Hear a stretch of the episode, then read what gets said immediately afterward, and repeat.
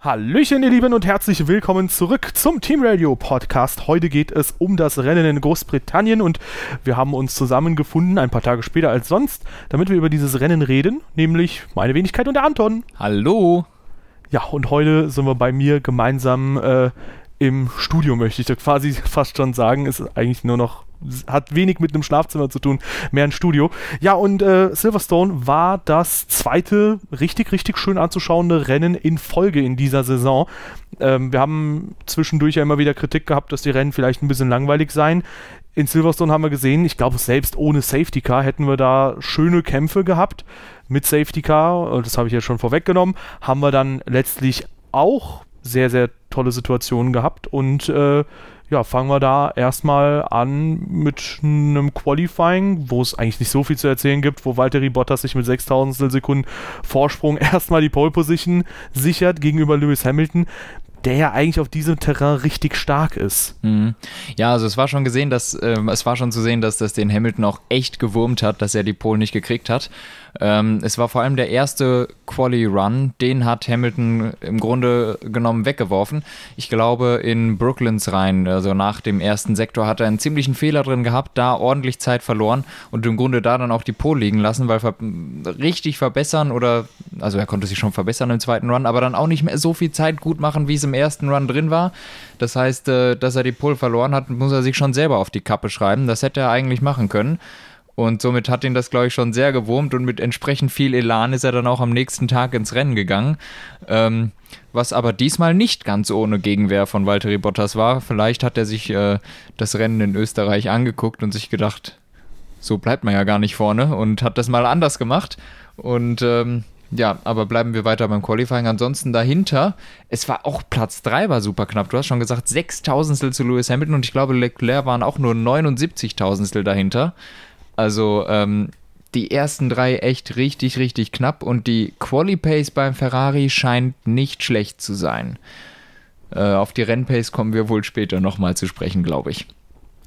Ja, auf jeden Fall ähm, war das schon mal ein ordentliches, ordentliches Ding, äh, was Leclerc da abrufen konnte. Ähm, Im Gegensatz dazu Sebastian Vettel lediglich auf Platz 6, sogar hinter Pierre Gasly, was zum einen ein bisschen eine Überraschung war. Andererseits fällt immer wieder auf, dass in dieser Saison der eine oder der andere Ferrari immer ein bisschen mehr Rückstand hat zum Teamkollegen, als es bei anderen Team, okay gut, als zum Beispiel bei Mercedes der Fall ist. Äh, bei Red Bull ist es ja auch immer wieder mal deutlicher. Bloß bei Ferrari, da war man es jetzt nach den ersten Rennen gewohnt, dass es ausgeglichen ist, auch im Qualifying. In Kanada hatten wir Leclerc, der 6, 7 Zehntel hinten dran war. In Frankreich und jetzt in Silverstone war es genau andersrum, dass Vettel 6, 7 Zehntel dahinter war.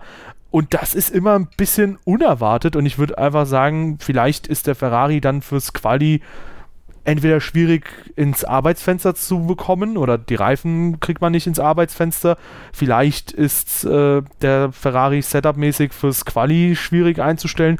Auf jeden Fall zeichnet sich das dann immer wieder ab, dass der Ferrari dann vor allem im Qualifying halt immer wieder Problemchen hat und dementsprechend ja nur Platz 3 und 6 dann für Ferrari in der Startaufstellung, was dann ein bisschen überraschend war.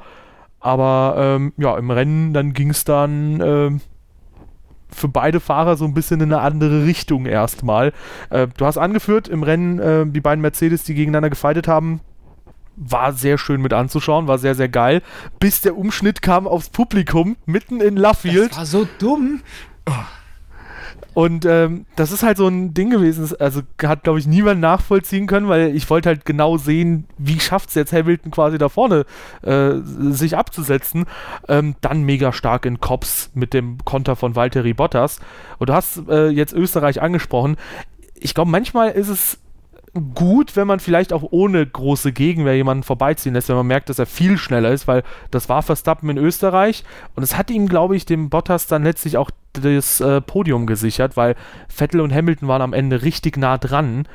Aber ähm, das ist nochmal eine andere Diskussion, da können wir mal irgendwann anderes drauf äh, zu sprechen kommen. Aber erstmal schöner Zweikampf von den beiden Mercedes da auf jeden Fall. Ja, ja, nee, das war echt gut bei den Benz. Ähm, man, man muss dazu noch sagen, ähm, ja, ich hatte das Gefühl, so, es war ein bisschen ein anderer Lewis Hamilton. Der hat sich immer mal wieder gezeigt, immer wieder daneben gesetzt auch. Aber ähm, es wirkte schon so, als würde er nicht ganz so hart gegen Bottas kämpfen, wie er es vielleicht gegen andere Leute tut. Also vor Kops, er hat die Tür nicht richtig zugemacht oder sowas. Es war schon recht verhalten. Und ich glaube, das ist sicherlich auch eine Sache, ähm, die jetzt beim Mercedes-Team anders gehandhabt wird, einfach als zu der Rosberg-Zeit noch. Ähm, denn ich habe das Gefühl, die, die, wenn die gegeneinander fighten, dann sieht das immer schön aus. Die lassen sich immer sehr viel Platz und Hamilton zieht auch öfter mal zurück, was man früher vielleicht nicht so gesehen hat. Ich glaube, Toto Wolf hat nach den mehreren Kollisionen, die Rosberg und Hamilton hatten, da doch schon auch mal jetzt ordentlich durchgegriffen, weil die zwei Bottas und Hamilton kommen sich ja wirklich in Zweikämpfen gar nicht viel zu nah. Also da gibt es eigentlich keine brenzligen Situationen und ich glaube, da ist einfach, das, das wird im Team sehr gut gehandhabt und das war echt gut. Zu dem gesamten äh, Rennen muss man noch sagen, was jetzt halt, ich greife da jetzt ein bisschen vor, es kamen ja noch mehr gute Zweikämpfe. Ähm, die Strecke begünstigt das sehr.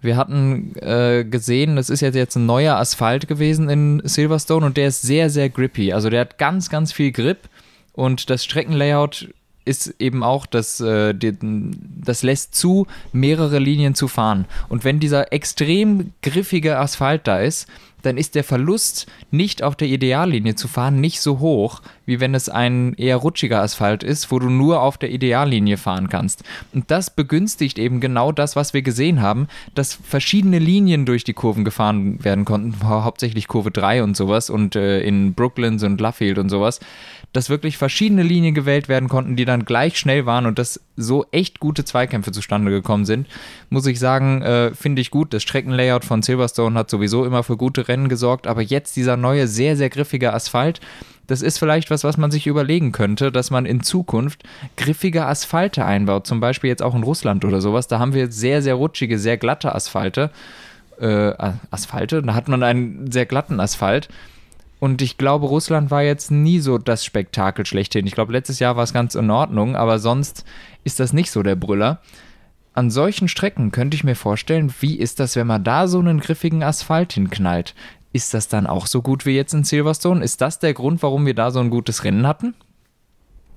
Ja, gute Frage. Ähm, ich glaube, es ist halt doch schon auf den Asphalt unter anderem zurückzuführen sein könnte, weil das halt sowas ist, das bringt dir halt auf Anhieb mechanischen Grip und gerade wenn dir der aerodynamische Grip dann verloren geht, in Form von Dirty Air meistens, dann ist es ja ganz gut, wenn du mal ein bisschen äh, wenigstens mechanischen Grip noch zur Verfügung hast und ähm, da war das halt, glaube ich, jetzt schon ziemlich ordentlich. Das hat man gut gesehen. Ein anderer Zweikampf, wo man das, glaube ich, sehr gut verdeutlichen kann, ist tatsächlich äh, Ricardo gegen Lando Norris, die nicht nur irgendwie in relativ gewohnten Kurven gegeneinander gefeitet haben, sondern die sind dann Seite an Seite sogar bis in die S-Kurven reingefahren und das war schon richtig krass mit anzuschauen, ähm, die ja auch eh schon in der Pressekonferenz für sehr viel Spaß gesorgt haben. Dann auch auf der Rennstrecke war das sehr, sehr schön mit anzuschauen zwischen den beiden und äh, ja, ähm, ich fände es auf jeden Fall gut, wenn man das so hätte, weil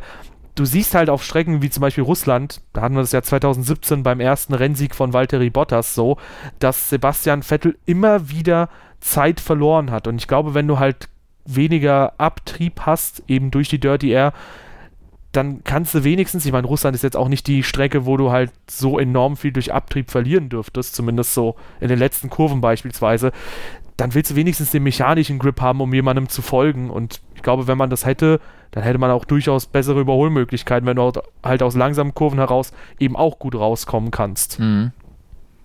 Ja, und ansonsten, ja, äh, ich glaube zum Qualifying ansonsten gibt es nicht mehr viel zu sagen. Es war halt ein normales Qualifying. Die Order da hinten ist äh, so wie immer im Grunde. Äh, Rennstart hatten wir jetzt nicht groß besprochen, ist auch, glaube ich, nicht viel passiert. Sebastian Vettel hat einen Platz gut gemacht. Ich glaube, der ist an Gasly vorbeigekommen. Ähm, und dahinter ging es dann aber auch schon los. Der ewige Kampf zwischen Charles Leclerc und Max Verstappen. Ja, war richtig, richtig geil mit anzuschauen. Ich hatte das Rennen nachgeholt und habe auch gefragt, jo, wie fandet ihr das Rennen? Und das war so eine, äh, ja, Szene kann man es eigentlich nicht nennen. Das war eine Phase des Rennens, ähm, die halt richtig viel Spaß gemacht hat. Man muss dazu sagen, die Ferrari sind auf den Softreifen gestartet, was auch ein bisschen überraschend war, aber äh, ja, äh, dementsprechend haben sie, glaube ich, nach und nach ein bisschen mehr Nachteile zusätzlich hinzubekommen zu anderen, aber war halt trotzdem schön mit anzuschauen. Und ähm, auch wenn ich sagen muss, ich fände es trotzdem schöner, wenn alle versuchen, sich gegenseitig auf der Strecke zu lassen. Ähm, die harten Bandagen wurden diesmal auch von Charles Leclerc ausgepackt und äh, letztlich haben wir da über viele, viele Runden und über mehrere Kurven hinweg schöne Zweikämpfe gesehen zwischen den beiden.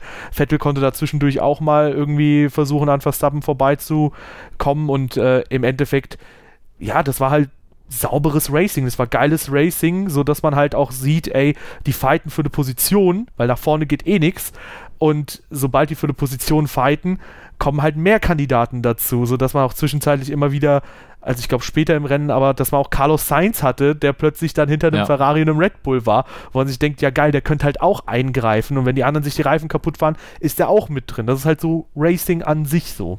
Ja, zugegeben, ich glaube, das war direkt nach dem Safety Car Restart, als Carlos Sainz dahinter saß. Ähm, und hat dann wahrscheinlich Zeit verloren. Wir gucken gerade mal, ach, gar nicht so viel, oder? Ja, gut, 14, 14 Sekunden. Sekunden. Ja. Aber auch zu Verstappen, der da, ja, da werden wir auch noch auf die Szene zu sprechen kommen. Ja. Wahrscheinlich muss man eher auf Gasly oder Leclerc gucken, da waren es jetzt schon über 20 ja, Sekunden 20 dann. ist aber, ja, okay, ist schon einiges. Aber an sich muss ich sagen, ich fand den Zweikampf, welcher von den Zweikämpfen zwischen äh, Verstappen und Leclerc jetzt auch gewesen ist, weil es ging einfach über das ganze Rennen eigentlich hinweg. Äh, ich fand das absolut genial. Es hat mir unglaublich Spaß gemacht zuzusehen. Und meines Erachtens waren das die besten Zweikämpfe, die ich jetzt wirklich seit langem gesehen habe, auf so eine lange Dauer auch wieder hinweg, ähm, dass die so gut funktioniert haben und das war wirklich pures Excitement, äh, was man da äh, anschauen konnte. Äh, auch erwähnenswert finde ich, glaube ich, das Überholmanöver von Charles Leclerc gegen äh, Pierre Gasly, außenrum in Turn 3. Das war auch ordentlich. ja. ähm, ja, fand ich auch krass. Ähm, ja, das war auf jeden Fall ähm, sehr, sehr schön mit anzuschauen. Charles Leclerc, nach einigen vereinzelten Fehlern in dieser Saison, hat er dann auf jeden Fall jetzt ordentlich äh, nachgelegt. Vielleicht teilweise auch sowas wie, ja, vielleicht nicht so aggressiv zu fahren, teilweise zu aggressiv zu fahren. Jetzt hat er, glaube ich, so ein bisschen so sein Mi äh, Mittel gefunden. Ähm, kommen wir auf eine etwas strittigere Szene vielleicht zu sprechen, ähm, nämlich der andere Ferrari, Sebastian Vettel, der sich dann gegen Max Verstappen verteidigen musste, denn wir hatten zuvor das Safety Car, gab einige Fahrzeuge, die ein bisschen länger draußen geblieben sind, dazu gehörten Hamilton oder Vettel oder ich glaube auch Pierre Gasly, damit hatten wir dann ein bisschen mal eine vertauschte Reihenfolge, dass ähm, ja nach dem Boxenstopp quasi ein Positionstausch bei Mercedes erfolgt ist durch die Safety Car Phase, ähm, dass bei Ferrari dann Vettel auf 3 war, der zuvor halt auf 5 war, ähm, dass Gasly vor Verstappen war ähm, und auch, dass Charles Leclerc dann entsprechend der letzte dieser Top 3 Teams war. Äh, Lando Norris oder so, die wurden halt auch sehr, sehr stark durch diese Safety Car Phase beeinträchtigt. Und äh, letztlich ist dann zum Beispiel auch Carlos Sainz dadurch auch auf Platz 6 vor seinem Teamkollegen noch ins Ziel gekommen und gab halt viele Positionswechsel, die diese Safety-Car-Phase mit sich gezogen hat. Ja, und äh, dann war halt irgendwann äh, Vettel in der Position, wo er sich gegen Verstappen verteidigen musste, weil Verstappen wurde relativ schnell an Gasly vorbeigelotst, der übrigens ein gutes Rennwochenende hat. Also ich glaube, ja. da können wir mal sagen, das erwartet man von Gasly auch. Ja, ein, ich, ich habe es vorhin in unserer kurzen Vorbesprechung schon so genannt. Das war im Grunde mal ein Lebenszeichen von, von Pierre Gasly. Nachdem er im letzten Rennen überrundet wurde von Max Verstappen, war das jetzt ein Zurückmelden in Form von Hallo, ich bin nicht die Vollgurke, ich kann auch ein bisschen was. Und ähm, ja, also hat mich gefreut, auch mal den zweiten Red Bull da vorne zu sehen. Natürlich das Ergebnis, das sich da jetzt wieder spiegelt, dass Gasly vor Verstappen ins Ziel gekommen ist. Das ist natürlich nicht ganz wahr. Das äh, wissen wir ja auch warum. Aber ähm, Gasly wäre schon zu Recht relativ knapp hinter Verstappen gewesen. Also wenige Sekunden, einige Sekunden waren da vielleicht noch, aber ähm, sehr gutes Rennen von ihm einfach.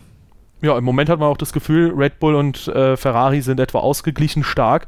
Ich sag mal, wenn der Red Bull ein Ticken stärker ist als der Ferrari, dann hätte er auch die Chance, Vettel oder Leclerc gefährlich zu werden. Und gerade das braucht Red Bull, glaube ich, jetzt im Moment, statt halt logischerweise jemanden, der sich von McLaren besiegen lässt.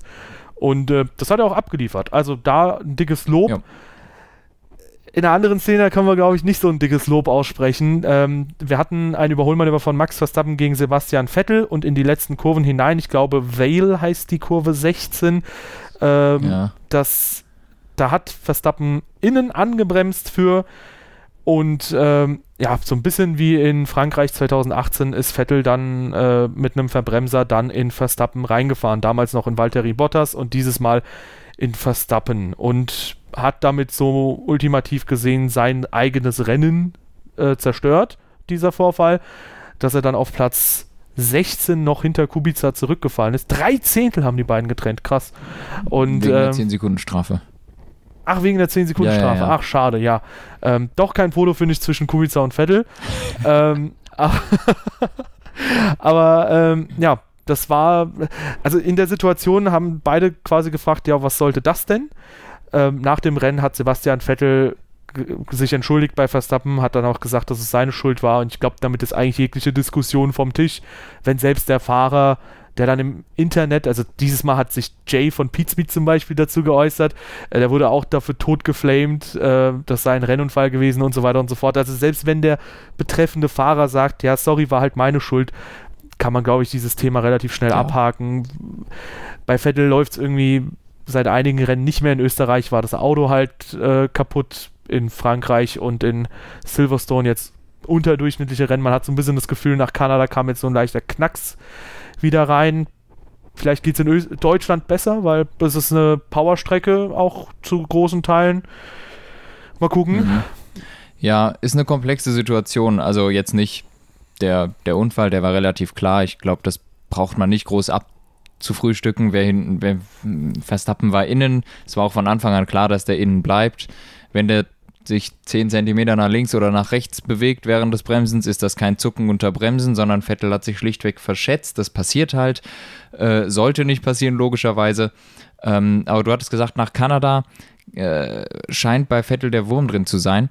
Und das hat wohl auch Gründe. Das ist jetzt nicht, weil er jetzt nach Kanada keine Lust mehr hat oder irgendwie ähm, das jetzt alles doof findet, jedenfalls glaube ich das nicht, ähm, sondern Ferrari hat in Frankreich begonnen, das Auto groß umzubauen. Und zwar versuchen die jetzt deutlich mehr Abtrieb auf die Vorderachse zu kriegen, weil die da ja Probleme haben. Die kriegen nicht genügend Vor äh, Abtrieb auf die Vorderachse, müssen deshalb immer im flachen Flügel fahren, rasen dann auf den Geraden weg, haben keinen Abtrieb in den Kurven. Und seitdem packen die Updates auf die Vorderachse. Das hat aber seit Frankreich jetzt das, äh, den Nebeneffekt, dass die Hinterachse ein bisschen instabil ist beim Ferrari. die kriegen noch nicht so richtig die Stabilität aufs Heck. Das heißt, die kriegen jetzt vorne ein bisschen mehr Abtrieb hin, aber hinten kriegen, können die den Abtrieb noch nicht so richtig kanalisieren, noch nicht so richtig auch auf die Straße kriegen. Das heißt, das Heck ist beim Kurveneingang ein bisschen nervös. Das liegt Sebastian Vettel nicht besonders gut. Und deshalb, deshalb hat er jetzt immer so ein bisschen Probleme, besonders auch in langsame Kurven rein, auch in schnellen Kurven, wenn das Heck dann leicht wird. Und jetzt war das in Silverstone so, dass die Balance am Anfang wohl ähm, halbwegs gepasst hat, aber dann hat man die Reifen aufgefressen im Training, dann musste man da was ändern. Und dann hatte man aber trotzdem, obwohl man jetzt äh, schon mehr Abtrieb hat an der Vorderachse, ist man quasi an der Grenze gewesen bei Ferrari und es ging nicht noch mehr. Das heißt, der letzte Ausweg ist es dann noch, die Aufhängung vorne ein bisschen weicher zu machen. Wenn die Aufhängung vorne weicher macht, dann hat das einfach den Nachteil, dass es hinten ein bisschen schludrig wird. Das mag Sebastian Vettel gar nicht und ähm, das ist auch einfach ein unangenehmes Fahrgefühl. Das mag keiner. Also man, man Außer liest, Leclerc ja, ich glaube auch der mag das nicht. Ja, geht. Also ich habe halt immer wieder ähm, gehört, äh, sorry, dass ich dich da jetzt ja. unterbreche, ich habe halt gehört, dass Leclerc halt mit übersteuernden Autos gut klarkommt. Dass das auch der Grund war, warum er zum Beispiel bei Sauber letztes Jahr erst ein bisschen schwierig reinkam, weil da hieß es ja, du brauchst halt untersteuernde Setups. Ähm, und im ersten, in den ersten Rennen hat er auf übersteuernde Setups gesetzt und dann später kamen die untersteuernden Setups mhm. und dann äh, kam er auch irgendwie wieder rein, hat sich da dran gewöhnt und ja, sorry für, die, für das Einhaken, aber ich glaube, dem könnte es einigermaßen gut specken, weil wir versuchen auch gerade zu erörtern, ja. warum es bei Vettel jetzt aktuell ja, nicht also läuft. Er, er kommt damit definitiv besser klar. So, also das, das ja. können wir sagen. Es ist sicher nicht optimal zugeschnitten auf Leclercs Fahrstil, wenn das Auto vorne weich ist und einknickt und das Heck ein bisschen schludrig ist. Ähm, aber er kann sich auf jeden Fall besser darauf einstellen und kommt damit besser klar. Ähm, das haben wir jetzt auch schon ein paar Mal gesehen, dass, dass, dass äh, Vettel immer ein Vertrauen in sein Heck braucht. Ähm, aber natürlich ist es ja ist schwierig zu sagen. Natürlich braucht äh, muss das Team versuchen, das äh, hinzukriegen irgendwie, aber das Team muss auch versuchen, das Auto einfach zu verbessern. Und im Moment ist der beste Weg, das, was Ferrari braucht, Abtrieb auf der Vorderachse. Und das führt im Moment eben dazu, dass es immer weiter weggeht von dem, was Sebastian Vettel gut schmeckt. Ne? Und ähm, Leclerc scheint sich deutlich einfacher daran anpassen zu können als Vettel. Und das, ich glaube, das ist mit ein Grund, warum jetzt die letzten drei Rennen Leclerc ähm, dem Sebastian Vettel so überlegen war, wo das am Anfang der Saison noch nicht der Fall gewesen ist, dass da so große Abstände waren, weil da wohl die Balance des Ferrari noch gepasst hat, weil die Front musste noch nicht weicher gestellt werden, die Front hatte noch nicht so viel Abtrieb, das heißt, die Balance hat gestimmt. Jetzt scheint aber die Geschwindigkeit besser zu werden, aber die Balance wird schlechter. Also man ist ein bisschen in einer, in einer Zwickmühle bei Ferrari. Ja, schwierige Sache. Also, ähm, was ich mir halt bei dem Ganzen denke, einerseits wir reden jetzt über das Thema Pace. Ähm, einerseits klar, da ist es halt irgendwie schwierig mit einem Auto, was sich weniger gut kontrollieren lässt, da jetzt äh, ja entsprechend seine Pace oder sein Potenzial umzusetzen. Ich denke halt, man muss sich trotzdem irgendwie dran anpassen können. Ich als Raikönen-Fan, wenn ich jetzt diese Kritik ausspreche, dann weiß ich, wovon ich rede und ich finde, man muss auch Kritik dann zulassen können. Ähm, ich habe ja 2014 zum Beispiel miterlebt, als Alonso und Raikönnen im Ferrari unterwegs waren und gut, 2014, da hat auch Vettel geschwächelt, da war ja, da waren ja die vier vorangegangenen Jahre, wo das Heck eben extrem stabil war durch krasse Diffusoren, durch angeblasenen Diffusor, durch Doppeldiffusor und sonst was. Aber ähm, gut, da 2014 fiel das alles halt irgendwo weg und auch die Motoren wurden anders und dadurch kam Vettel ins Straucheln, aber auch Raikönnen kam ins Straucheln und ich würde mich jetzt nicht hinstellen und sagen, ja, äh, Raikönnen hat dann entsprechend zumindest in den letzten Jahren jetzt dann dieselbe fahrerische Qualität trotz allem wie Alonso, obwohl man das für die Vergangenheit vielleicht dann äh, nochmal drüber streiten könnte für die V8-Zeit oder so. Aber ich finde, ein Fahrer, der muss sich halt dann anpassen können an sowas. Und wenn du das halt nicht hinbekommst, dann ist es auf jeden Fall eine Schwäche, die du ausmerzen musst und du musst es irgendwie trotzdem hinbekommen, dass du dich dran anpasst, weil im Kern ist Racing halt, fun funktioniert Racing halt mit verschiedensten Sachen, ja, und ich glaube, so ein Formel-1-Fahrer, der hat eigentlich auch ein krasses Repertoire, was auch immer wieder äh, zum Beispiel Max Verstappen in iRacing unter Beweis stellt, dass der da auch irgendwie äh, krass gut unterwegs sein kann. Und ähm, ich weiß nicht, das ist halt, glaube ich, eine Schwäche, die Vettel ablegen muss, eine andere Schwäche, die er natürlich ablegen muss, ist, ich meine, ich lese jetzt immer wieder von dem Ferrari-Druck oder so, den Vettel hat. Du musst aus dem gegebenen Paket immer das Maximum rausholen, weil ich glaube zwar, dass Vettel irgendwie im Hintergrund super motiviert und so weiter und so fort und dass er alle Leute irgendwie mit ins Boot holen kann, sodass er sagt, hey Leute, lasst uns ein bisschen äh, um den WM-Titel fighten oder so. Jetzt vielleicht gerade nicht, aber ein andern Mal. Ich glaube aber, dass es ein bisschen deprimierend auch ist für einen Mechaniker, wenn er dann immer wieder mal mit einem etwas beschädigten Auto dann zu tun hat und wenn er das dann halt immer wieder reparieren muss. Also erzähl das mal den Haas-Mechanikern. Ach du Schreck, ja gut, da fangen wir gar nicht erst an mit dieser ganzen Rich Energy Haas-Geschichte, die man auch noch einbringen könnte. Das ist ja furchtbar, was da passiert. Aber nee, ähm, ich glaube halt einfach, hol aus dem gegebenen Paket das Maximum raus, weil am Ende ist dem Team halt auch die Position wichtig und ich gucke mir gerade die KWM an. Ähm, die letzten zwei Rennen zum Beispiel hat Red Bull aufholen können.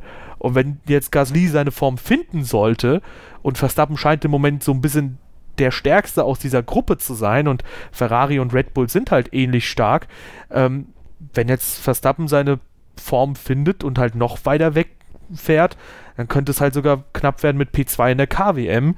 Ähm, ja, und vor allem für Sebastian Vettel könnte es halt schwierig werden, jetzt Leclerc hinter sich zu halten, weil am Anfang hat Leclerc ein bisschen geschwächelt, äh, nee, Moment. Am Anfang kamen beide ganz gut in die Saison rein. Vettel hat zum Beispiel den Fehler in Bahrain gemacht. Später hat Leclerc ein bisschen geschwächelt. Jetzt gerade schwächelt Vettel ein bisschen. Ich sag mal so, wenn er jetzt keinen Fehler gemacht hätte, dann wären es jetzt mehr als drei Punkte zwischen den beiden gewesen. Mhm. Ja, an sich muss man sagen, ja, wo du es gerade so sagst, das ist, stimmt. Beide Ferrari-Fahrer haben jetzt so ihren, ihren Good Share an Fehlern irgendwie hinter sich gebracht. Äh, Wäre jetzt mal die Zeit, dass sie beide konstant abliefern eigentlich. Ähm, ja, mal gucken, wie das ist, weil jetzt geht es tatsächlich, wie du gesagt hast, äh, Red Bull hinter sich zu halten. Der Kampf nach vorne, ist, das ist eine schwachsinnige Diskussion. Ferrari kann möglicherweise Rennen gewinnen. Ich halte es auch für möglich, dass die in Hockenheim auf die Pole fahren. Ähm, ich glaube nicht, dass sie das Rennen gewinnen, das steht auch in einer anderen Sache, aber ähm, die können vielleicht mal ein, zwei Rennen gewinnen, aber viel mehr ist da dieses Jahr auch nicht drin, einfach meine ich. Ähm, aber die müssen versuchen, diesen, diesen rasenden Max Verstappen hinter sich zu halten. Das wird schon schwierig. Der äh, also wie du, du hast auch schon gesagt, der wirkt im Moment so, als sei er der Stärkste aus dieser Truppe und das Gefühl habe ich aber auch. Also der liefert in den letzten Rennen, die, das ganze Jahr liefert der schon so konstant gute Leistungen ab und jetzt auch die letzten Rennen wieder, ähm, dass das wirklich gefährlich ist und Verstappen, äh, Quatsch, Ferrari muss versuchen, am besten die Fahrer vor denen zu kriegen und wenn jetzt Gasly auch noch zu seiner Pace findet, na gute Nacht, ne?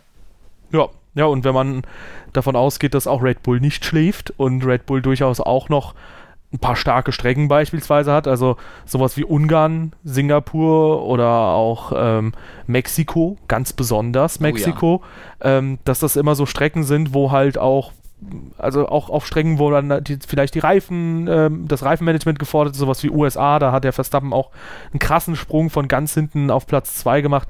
Also es gibt viele Rennen, wo Red Bull noch brillieren kann, ein paar, wo Ferrari auch noch brillieren kann, aber ähm, wo ich halt sagen würde, hey, wenn, da, da, da sollte man sich irgendwie trotzdem so einen, diesen Vorteil nicht verspielen, weil wenn du halt ähm, ja, wenn, wenn du halt Fahrer hast, die ein paar vereinzelte Fehler machen und du dann auf Augenhöhe mit der Konkurrenz bist, dann kann das halt den entscheidenden Unterschied machen und ja, mal schauen.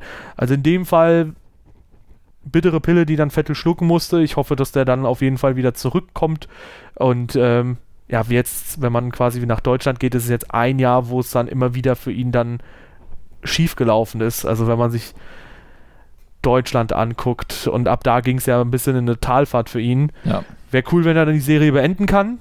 Ja. Ähm, mal schauen. Ja, ja, werden wir, werden wir sehen in Hockenheim, wie er sich da schlägt. Wie gesagt, ich glaube, ganz gute Chancen eigentlich für Ferrari. Äh, vielleicht finden sie ja auch irgendwas, dass Vettel im Qualifying auch gut klarkommt. Dann kann der auch vorne mitfahren. Und ähm, ja, ich sehe da eigentlich für Ferrari ganz gute Chancen, zumindest im Quali. Ja, anderes Team mit sehr guten Chancen, auch gut genutzt, im Fall von zumindest Carlos Sainz, äh, McLaren, wo es immer wieder Spaß macht, dem Team zuzuschauen, wie das jetzt nach und nach aufblüht. Äh, der ist zwar lediglich sieben Zehntel hinter Danny Ricciardo jetzt letztlich gewesen, ähm, aber trotzdem krasses Rennen, richtig schöne Sache. Ähm, auch bei Renault geht es da in Grundzügen ein bisschen voran, wo man aber auch sagen muss, innerhalb des Teams merkt man jetzt langsam aber sicher, dass Danny Ricciardo so seine Position immer weiter stärkt und dass der halt äh, ja nicht umsonst als absoluter Topfahrer gehandelt wird. Ja, ähm, es wird langsam eng für Nico Hülkenberg, habe ich das Gefühl. Am Anfang der Saison sah es noch ganz gut aus, aber jetzt, es kommt so langsam die Zeit, wo Danny Ricciardo jetzt hat im Qualifying schon sehr stark die Oberhand gewonnen und auch jetzt im Rennen immer mal wieder, also es, Hülkenberg muss, da muss jetzt was kommen, ähm, damit er seine, seine Position weiter sichern kann, glaube ich. Denn auch ein, ein Esteban Ocon klopft an bei Renault. Das ist jetzt ein, ein Rumor, ein, ein Gerücht, das schon seit einiger Zeit irgendwie rum, rum ja, geistert. rumgeistert quasi. Und deshalb denke ich, ja, da muss jetzt was kommen, sonst könnte das äh, plötzlich enden für äh, Hülkenberg, auch wenn natürlich für Hülkenberg dann bei Haas ähm, ein beliebiger Platz frei werden wird am Ende des Jahres. Ja, ich glaube, Hülkenberg hätte verschiedene Anlaufstellen. Ich glaube, Racing Point zum Beispiel könnte man auch nochmal ja. drüber diskutieren. Ähm, ich denke eh, dass auf dem Fahrermarkt zu diesem Jahr ist ja vieles passiert, aber dass da auch in den nächsten Jahren vieles erfolgen könnte noch. Gibt ja auch weitere Gerüchte, zum Beispiel zu Sebastian Vettel, wo ich sagen würde, im Moment vielleicht noch nicht, aber warten wir mal ab. Das könnte durchaus ähm, sinnig sein. Es klingt auf jeden Fall nicht wie das Unsinnigste, was man in den Silly, Silly Seasons bis jetzt gehört hat. Aber ja, bei Renault, ich weiß nicht, ob da die Schlinge sich irgendwie zuzieht für Nico Hülkenberg. Ich weiß auch nicht, ob Esteban Ocon so eine bessere Alternative wäre als Nico Hülkenberg. Ich meine, klar, er ist Franzose, was ja irgendwie auch dann zum Team passen würde. Er müsste aber aus diesem ganzen Mercedes-Ding raustreten ich persönlich halte halt relativ viel von Esteban Ocon, aber auch nicht viel mehr als von Perez oder Hülkenberg, weil für mich ist er halt jemand, der zwei Jahre hintereinander dann Perez knapp unterlegen war. Und klar, auch Hülkenberg war über die gemeinsame äh, Force India-Zeit gegenüber Perez äh, hinterher, aber trotzdem glaube ich, es wäre zumindest kein großes Upgrade für Renault, wenn man sich jetzt Esteban Ocon holt. Ähm, aber ja, Danny Ricciardo, der ist dann nochmal diesen kleinen Ticken besser als äh, Nico Hülkenberg im Moment unterwegs, der dann im Endeffekt vielleicht darüber entscheidet oder in der Vergangenheit entschieden hat, ob Hülkenberg dann in einem Top-Team äh, in Betracht gezogen wird oder ob er dann quasi in der Position im Mittelfeldteam oder im Aufbauteam, sage mhm. ich mal, was ja Renault immer wieder darstellt, äh, ob er da eher positioniert wird oder gesehen wird. Ja, ja, so wird eine spannende Zeit jetzt äh, kommen für Nico Hülkenberg. Ähm, ich wünsche ihm da alles Gute. Aber ich glaube, wenn das so, äh, ich befürchte, wenn es so weitergeht wie jetzt, wird das, äh, wird das eng für ihn. Na, mal schauen. Ich, äh, bei mir hat er auf jeden Fall noch ein paar äh, zusätzliche, ja, Pluspunkte gesammelt oder ich, ja, ich sehe ja, seh ihn in der besseren Position. Aber bei Renault vielleicht? Ja, aber selbst da muss man aber sagen, ähm, wäre jetzt, glaube ich, zu früh, den Teufel an die Wand zu malen, wenn man sich den WM-Stand an, anschaut. Ricardo hat jetzt die fünf Punkte, die zwischen den beiden Fahrern liegen, in dem Rennen just rausgefahren. Ich glaube schon, dass man das dann noch nicht so eng sieht, dass man sagt, ja, der Nico Hülkenberg, der ist irgendwie, steht aktuell auf der Kippe. Ja, vielleicht interpretiere ich da auch in die, in die Gerüchte zu viel rein. Ja, wo, wo viel Rauch ist, da ist auch oft Feuer, aber na, warten wir mal ab. Vielleicht, äh, ich würde es ich auf jeden Fall Hülkenberg wünschen, dass ja. er da bei Renault bleibt. Ich hoffe auch, dass Renault jetzt wieder einigermaßen Fuß fassen kann, wobei man könnte sich auch hoffen, dass, äh, keine Ahnung, Hülkenberg zu Mercedes oder so als Zweitfahrer, man hört ja immer wieder auch, dass äh, Bottas irgendwie auf dem wackeligen Stuhl sitzt, dass er oder vielleicht auch Ricardo mal gucken, dass die dann als äh, Piloten neben Lewis Hamilton unterwegs wären. Ähm, da kann ich mir die Fahrer auch durchaus vorstellen. Ich mir nicht. Nicht, dass er unbedingt viel besser performen würde als Valtteri Bottas. Das ist äh, natürlich auch ein enorm hohes Niveau, auf dem die da vorne unterwegs sind, aber ja, wer weiß. Mal gucken. Ja, also ich will jetzt natürlich keinem zu nahe treten, aber ähm, Bottas Quali-Leistungen sind immer sehr ordentlich und ich kann mir nicht vorstellen, dass ein Nico Hülkenberg das reproduzieren kann auf dem Level ähm, auf Dauer. Und ich glaube, da, da hat Mercedes auch überhaupt kein Interesse dran. Die haben im Moment eigentlich den optimalen Fahrer mit Valtteri Bottas, also für, jedenfalls für diese Saison. Der fährt eigentlich auch in jedem Rennen aufs Podium, der wird Zweiter und Dritter, sichert absolut konstant die KWM ab und ist aber auf Dauer gesehen trotzdem jetzt nicht, nicht für Lewis Hamilton so der große Gegner. Also Hamilton hat jetzt gut 40 Punkte Vorsprung. Es ist jetzt nicht so, dass äh, dass der ihm sehr gefährlich nahe kommt oder sowas, aber trotzdem eigentlich perfekt die KWM absichert und dafür sorgt, dass die Mercedes-Doppelsiege als Doppelsiege zustande kommen. Ja, schon. Aber ja, man liest ja immer wieder auch was zu Valtteri Bottas. Vielleicht bin, ist jetzt der Moment gekommen, wo ich vielleicht einen Ticken zu viel reinlese in die Gerüchte. Äh, kann ja auch gut sein, aber ja, weißt du, kann auch sein, dass sich halt weniger dann tut am Ende der Saison, als man denkt, weil man hört jetzt viel über verschiedenste Teams bei Mercedes ist es Bottas, der immer wieder in Diskussion oder in Frage gestellt wird. Bei Ferrari gibt es immer wieder Gerüchte, dass Vettel jetzt irgendwie einen Abgang macht, dann zu Red Bull wieder zurück. Bei McLaren sind die Fahrer schon bestätigt. Das finde ich ist eine gelungene Abwechslung ja, mal, dass man Team klar und deutlich sehr früh sagt, hey, wir sind auch 2020 mit unseren Piloten unterwegs. Das Team gefällt mir eh in super vielen äh, Punkten sehr, sehr gut. Ja, ansonsten, äh, weiß nicht, bei Alfa Romeo müssen wir gucken. Ich glaube, da, da gibt es viele Teams, wo sich vieles tun kann. Also Haas definitiv, äh, Williams denke ich auch auf jeden Fall, auch wenn's, äh, wenn ich auch immer wieder ein bisschen äh, böse Posts unter meinen F1-Karriere-Videos bekommen habe von Kubica-Fans. So, ich hätte mir auch gewünscht, dass das Comeback von ihm so ein das Traum-Comeback wird, aber ich habe es mir auch nach den Safety Car Restarts immer wieder angeschaut. Das geht halt relativ schnell, dass er dann irgendwie pro Runde eine halbe bis eine Sekunde immer wieder auch mal zu Russell nach so einem Safety Car Restart verliert. Und ich glaube, da muss man halt einfach realistisch bleiben und auch auf, auf, auf die Tatsachen gucken, mhm. dass sein Stuhl halt auch ein bisschen wackelt.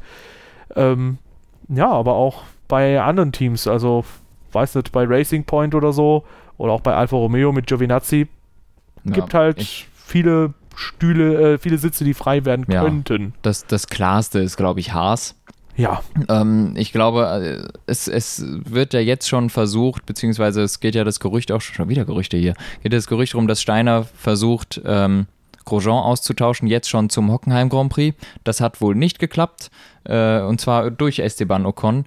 Ähm, aber das ist wohl nicht gegangen, aus welchem Grund auch immer, ob Esteban Ocon nicht aus Mercedes rausgekommen ist oder ob äh, er Grosjean nicht rausgekommen ist. Auf jeden Fall äh, wollte er wohl einen der Fahrer austauschen und äh, meines Erachtens wäre die sinnvollste Lösung am Ende der Saison schlichtweg beide Fahrer auszutauschen, ähm, weil ich weiß nicht, Magnussen ist klar der schnellere von beiden, das kann man nicht leugnen. Ähm, trotzdem baut er mir viel zu viel Mist und Grosjean baut Mist und ist nicht mal schneller als der Teamkollege. Ich finde, von beiden Fahrern ist eigentlich die Leistung nicht mehr zu rechtfertigen diese Saison. Ja, ich tue mich in dieser Saison schwer bei Haas, weil auch irgendwo der Punkt hinzukommt, dass die Reifen immer so ein Thema sind, dass man die nicht ins richtige Fenster kriegen kann.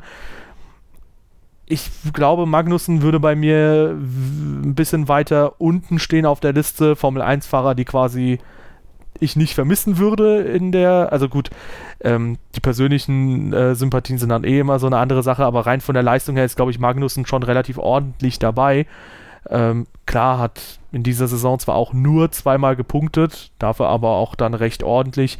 Ähm, ja, weiß nicht. Also im Endeffekt, ähm, ich, bei mir hat Magnus einen höheren Stellenwert, aber ähm, Grosjean ist, glaube ich, ja, da gibt es wenig Diskussionsbedarf, glaube ich. Das ist halt, der, der, hat halt zwischendurch sogar am Ende äh, der Lotus-Zeit äh, 2013 äh, gegen Raikkonen, meine ich, ähm, hat er hin und wieder sogar mal auf Augenhöhe fahren können, was sehr stark war.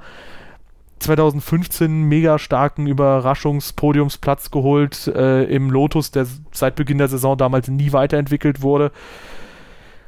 Aber außer so vereinzelte Glanzpunkte kommt da leider nicht viel und ja. leider verfällt er halt in die Mentalität, in der er damals war. Der war ja 2012 als Crash Kit ähm, bekannt. Mhm. Wurde in einem Rennen, glaube ich, sogar ausgetauscht durch Liuzzi, der dann für ihn eingesprungen ist, oder Fisichella oder irgendjemand anderes ist Echt? da für ihn eingesprungen. Ja, der hatte ein Rennen Sperre, glaube ich. Ach du Scheiße.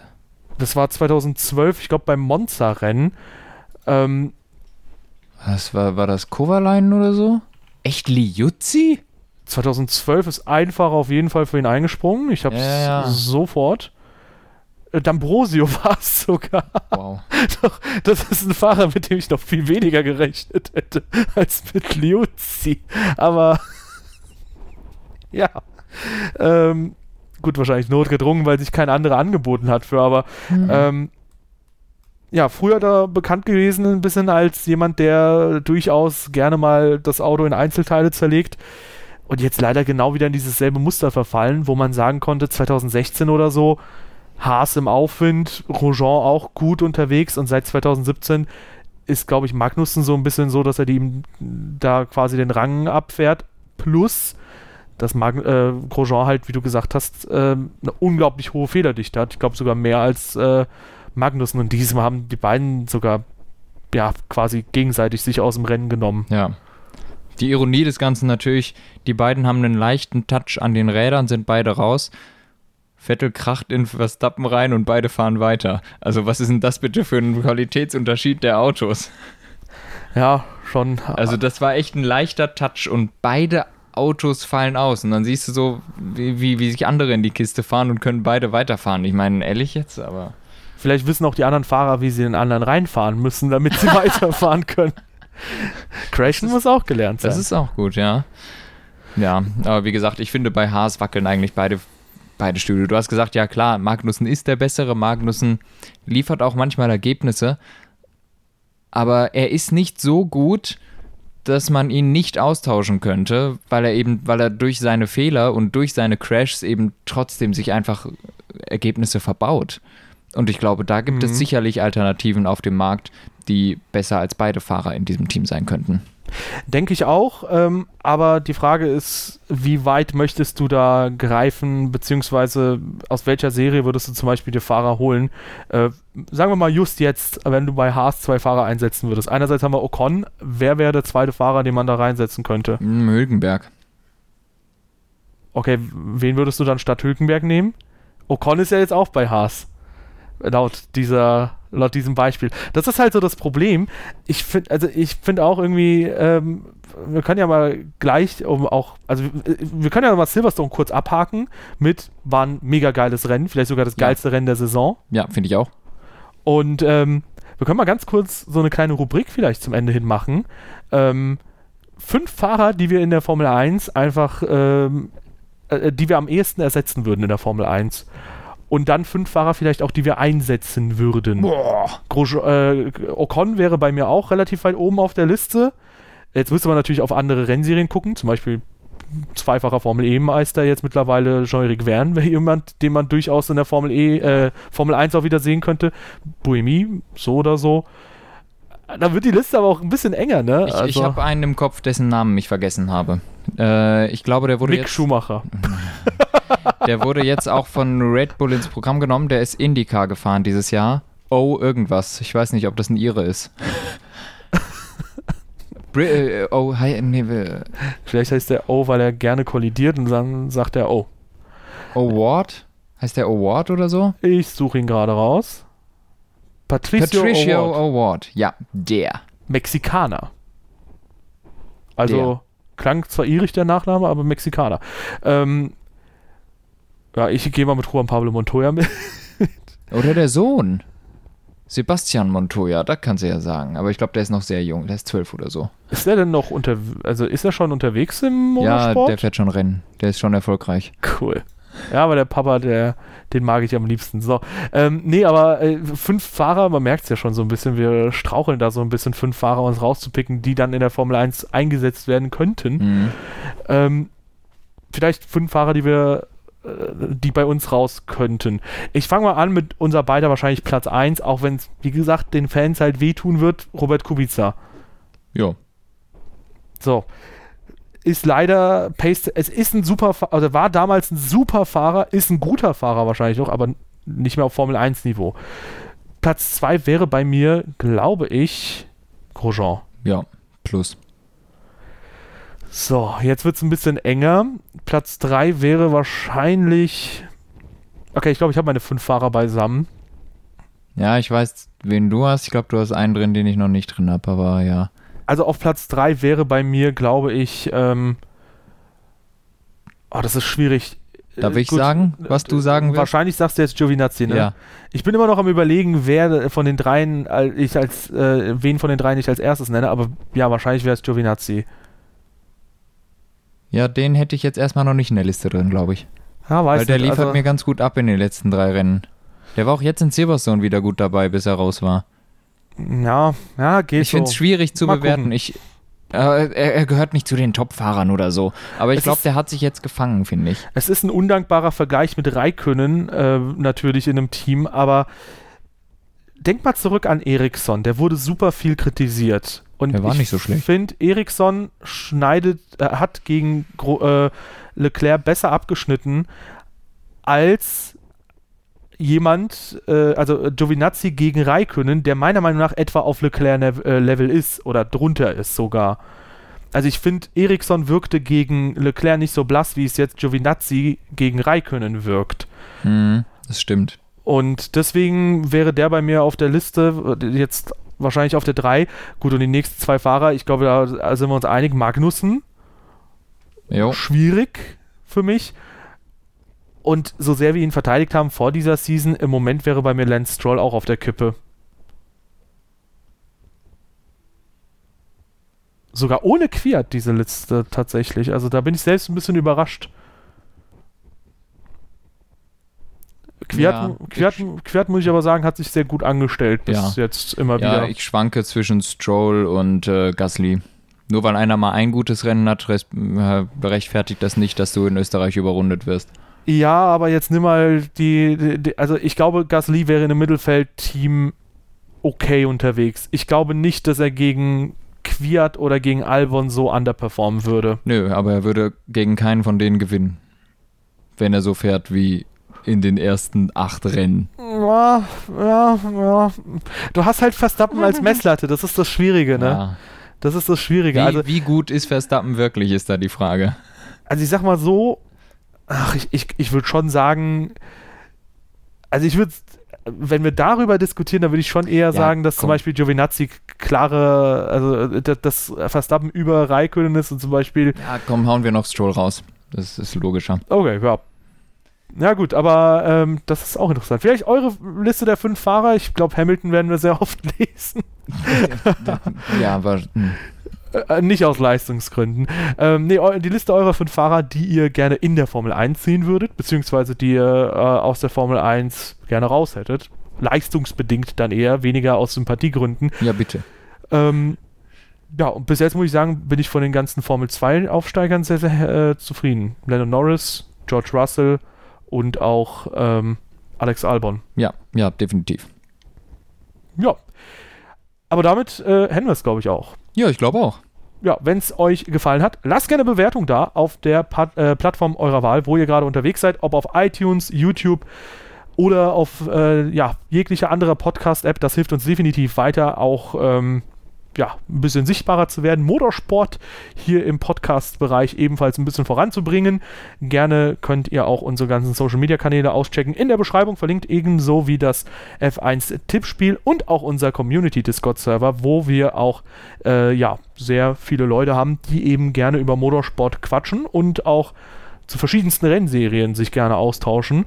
Ähm, ansonsten vielleicht noch die Frage, ob du beim F1 Hockenheimring-Wochenende da sein wirst. Ich? Ja, ich schau dich an.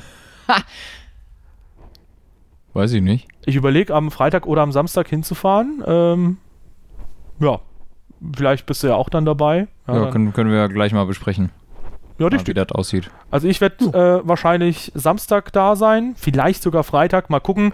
Äh, werde auch noch mal ein bisschen äh, was hinsichtlich eines Community-Treffens oder so preisgeben. Also dann wahrscheinlich auf meinem Hauptchannel oder so. Da können wir auch hier teilen.